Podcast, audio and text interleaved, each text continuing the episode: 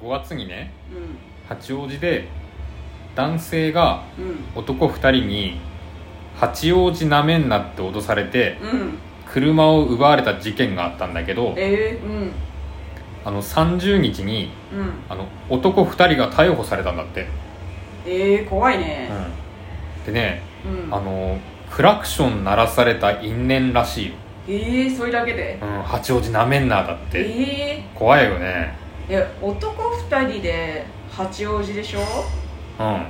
ァンキーモンキーベイビーズかないや違うわ